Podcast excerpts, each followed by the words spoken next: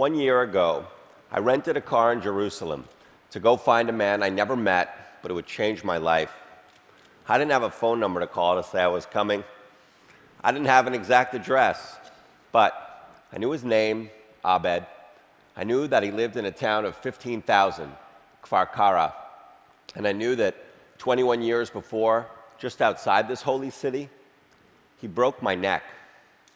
And so, on an overcast morning in January, I headed north, off in a silver Chevy to find a man and some peace. The road dropped and I exited Jerusalem. I then rounded the very bend where his blue truck, heavy with four tons of floor tiles, had bore down with great speed onto the back left corner of the minibus where I sat. I was then 19 years old. I'd grown five inches and done some 20,000 push ups in eight months. And the night before the crash, I delighted in my new body, playing basketball with friends into the wee hours of a May morning. I palmed the ball in my large right hand, and when that hand reached the rim, I felt invincible. I was off in the bus to get the pizza I'd won on the court. I didn't see Abed coming. From my seat, I was looking up at a stone town on a hilltop, bright in the noontime sun, when from behind there was a great bang, as loud and violent as a bomb. My head snapped back over my red seat, my eardrum blew, my shoes flew off. I flew too, my head bobbing on broken bones, and when I landed, I was a quadriplegic. Over the coming months, I learned to breathe on my own, then to sit and to stand and to walk. But my body was now divided vertically. I was a hemiplegic. And back home in New York, I used a wheelchair for four years, all through college. College ended, and I returned to Jerusalem for a year. There, I rose from my chair for good I leaned on my cane and I looked back, finding all from my fellow passengers in the bus to photographs of the crash. And when I saw this photograph, I didn't see a bloody and unmoving body. I saw the healthy bulk of a left deltoid, and I mourned that it was lost, mourned all I had not yet done, but was now impossible.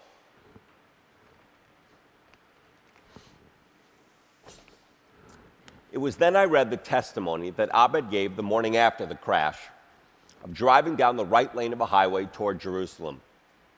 Reading his words, I welled with anger. It was the first time I'd felt anger toward this man, and it came from magical thinking. On this Xerox piece of paper, the crash had not yet happened.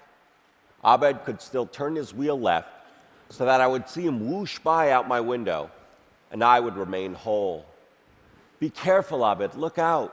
Slow down. But Abed did not slow. And on that Xerox piece of paper, my neck again broke, and again I was left without anger. I decided to find Abed. And when I finally did, he responded to my Hebrew hello with such nonchalance, it seemed he'd been awaiting my phone call. And maybe he had. I didn't mention to Abed his prior driving record 27 violations by the age of 25. The last is not shifting his truck into a low gear on that Mayday. And I didn't mention my prior record the quadriplegia and the catheters, the insecurity and the loss. And when Abed went on about how hurt he was in the crash, I didn't say that I knew from the police report that he'd escaped serious injury. I said I wanted to meet. Abed said that I should call back in a few weeks. And when I did, and a recording told me that his number was disconnected, I let Abed and the crash go. Many years passed.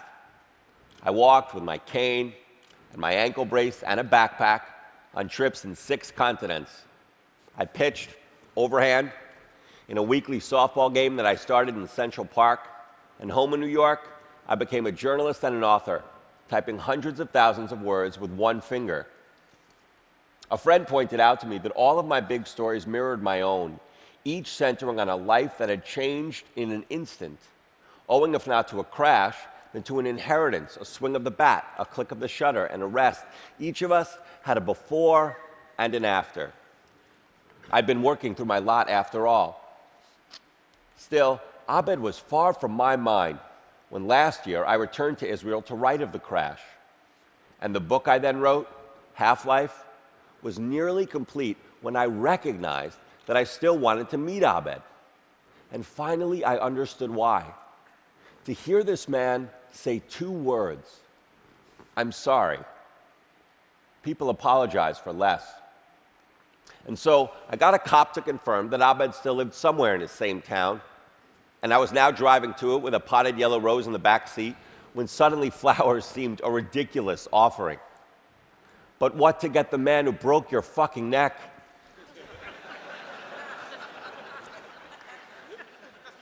I pulled into the town of Abu Ghosh and bought a brick of Turkish delight, pistachios glued in rosewater. Better.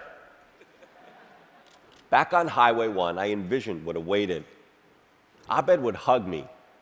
Abed would spit at me. Abed would say, I'm sorry. I then began to wonder, as I had many times before, how my life would have been different had this man not injured me, had my genes been fed a different helping of experience. Who was I? Was I who I had been before the crash? Before this road divided my life like the spine of an open book? Was I what had been done to me? Were all of us the results of things done to us? Done for us? The infidelity of a parent or spouse, money inherited. Were we instead our bodies, their inborn endowments and deficits? It seemed that we could be nothing more than genes and experience, but how to tease out the one from the other? As Yeats put that same universal question, oh, body swayed to music, oh, brightening glance, how can we know the dancer from the dance? I'd been driving for an hour when I looked in my rearview mirror and saw my own brightening glance. The light my eyes had carried for as long as they had been blue the predispositions and impulses that had propelled me as a toddler to try and slip over a boat into a Chicago lake, that had propelled me as a teen to jump into wild Cape Cod Bay after a hurricane. But I also saw in my reflection that had Abed not injured me, I would now, in all likelihood, be a doctor and a husband and a father. I would be less mindful of time and of death, and oh, I would not be disabled, would not suffer the thousand slings and arrows of my fortune. The frequent furl of five fingers, the chips in my teeth come from biting at all the many things a solitary hand cannot open. The dancer and the dance were hopelessly entwined. It was approaching 11 when I exited right toward Afula and passed a large quarry and was soon in Kfar Kara. I felt a pang of nerves but Chopin was on the radio. Seven beautiful mazurkas, and I pulled into a lot by a gas station to listen and to calm. I've been told that in an Arab town, one need only mention the name of a local and it will be recognized. And I was mentioning Abed and myself, noting deliberately that I was here in peace to the people in this town. When I met Mohammed outside a post office at noon, he listened to me. You know, it was most often when speaking to people that I wondered where I ended and my disability began. For many people told me what they told no one else. Many cried. And one day, after a woman I met on the street did the same, and I later asked her why, she told me that best she could tell, her tears had had something to do with my being happy and strong, but vulnerable too. I listened to her words. I suppose they were true. I was me. But I was now me despite a limp, and that, I suppose, was what now made me me. Anyway, Mohammed told me what perhaps he would not have told another stranger. He led me to a house of cream stucco, then drove off. And as I sat contemplating what to say, a woman approached in a black shawl and black robe. I stepped from my car and said shalom and identified myself. And she told me that her husband Abed would be home from work in four hours. Her Hebrew was not good, and she later confessed that she thought that I had come to install the internet. I drove off and returned at 4:30, thankful to the minaret up the road that helped me find my way back. And as I approached the front door, Abed saw me, my jeans and flannel and cane, and I saw Abed, an average looking man of average size. He wore black and white, slippers over socks, pilling sweatpants, a piebald sweater, a striped ski cap pulled down to his forehead. He'd been expecting me. Mohammed had phoned. And so at once, we shook hands and smiled, and I gave him my gift. And he told me I was a guest in his home, and we sat beside one another on a fabric couch. It was then that Abed resumed at once the tale of woe he had begun over the phone 16 years before. He'd just had surgery on his eyes, he said. He had problems with his side and his legs too, and oh, he'd lost his teeth in the crash. Did I wish to see him remove them? Abed then rose and turned on the TV so that I wouldn't be alone when he left the room, and returned with Polaroids of the crash and his old driver's license.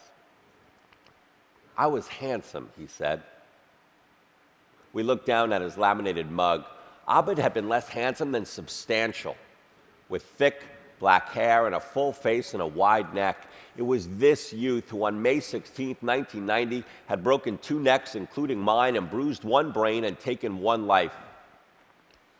21 years later, he was now thinner than his wife, his skin slack on his face, and looking at Abed, looking at his young self. I remembered looking at that photograph of my young self after the crash and recognized his longing. The crash changed both of our lives, I said. Abed then showed me a picture of his mashed truck and said that the crash was the fault of a bus driver in the left lane who did not let him pass. I did not want to recap the crash with Abed. I'd hoped for something simpler to exchange a Turkish dessert for two words and be on my way. And so I didn't point out that in his own testimony the morning after the crash, Abed did not even mention the bus driver. No, I was quiet. I was quiet because I had not come for truth. I had come for remorse. And so I now went looking for remorse and threw truth under the bus. I understand, I said, that the crash was not your fault, but does it make you sad that others suffered? Abed spoke three quick words Yes, I suffered. Abed then told me why he'd suffered. He'd lived an unholy life before the crash, and so God had ordained the crash. But now he said he was religious, and God was pleased. It was then that God intervened. News on the TV of a car wreck that hours before had killed three people up north. We looked up at the wreckage. Strange, I said. Strange, he agreed. I had the thought that there on Route 804, there were perpetrators and victims, dyads bound by a crash. Some, as that Abed would forget the date, some as that I would remember. The report finished and Abed spoke. It is a pity, he said, that the police in this country are not tough enough on bad drivers. I was baffled. Abed had said something remarkable. Did it point up the degree to which he'd absolved himself of the crash? Was it evidence of guilt and assertion that he should have been put away longer? He'd served six months in prison, lost his truck license for a decade. I forgot my discretion. Um, Abed, I said. I thought you had a few driving issues before the crash. Well, he said, I once went 60 and a 40. And so 27 violations driving through a red light, driving at excessive speed, driving on the wrong side of a barrier, and finally riding his brakes down that hill reduced to one. And it was then I understood that no matter how stark the reality of the human being fits it into a narrative that is palatable, the goat becomes the hero, the perpetrator becomes the victim. It was then I understood that Abed would never apologize. Abed and I sat with our coffee We'd spent 90 minutes together, and he was now known to me. He was not a particularly bad man or a particularly good man. He was a limited man who'd found it within himself to be kind to me. With a nod to Jewish custom, he told me that I should live to be 120 years old. But it was hard for me to relate to one who had so completely washed his hands of his own calamitous doing to one whose life was so unexamined that he said he thought two people had died in the crash. There was much I wished to say to Abed. I wished to tell him that were he to acknowledge my disability, it would be okay. For people are wrong to marvel at those like me who smile as we limp. People don't know that they have lived through worse. That problems of the heart hit with a force greater than a runaway truck. That problems of the mind are greater still, more injurious than a hundred broken necks.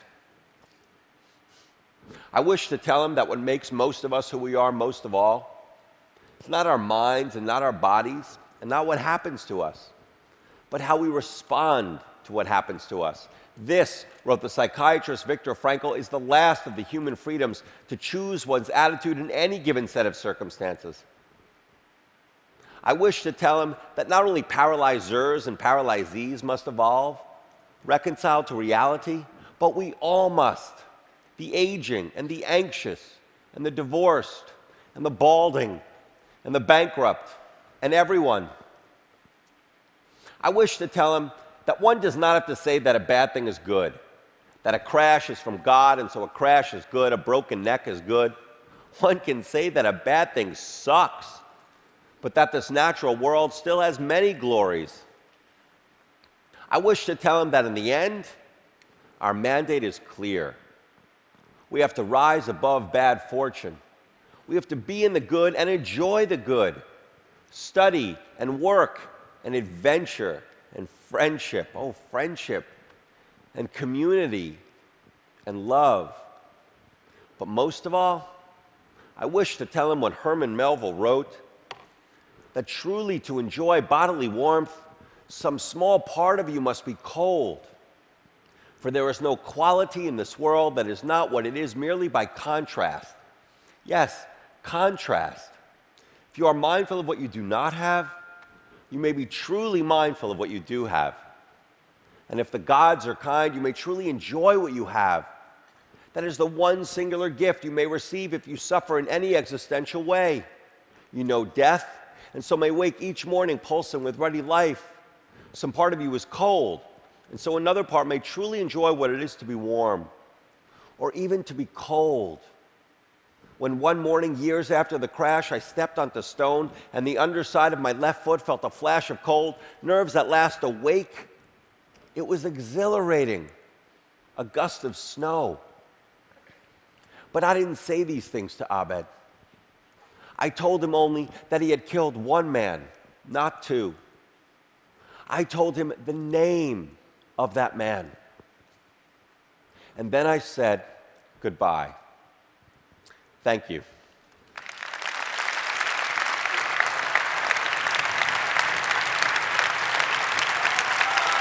Thanks a lot.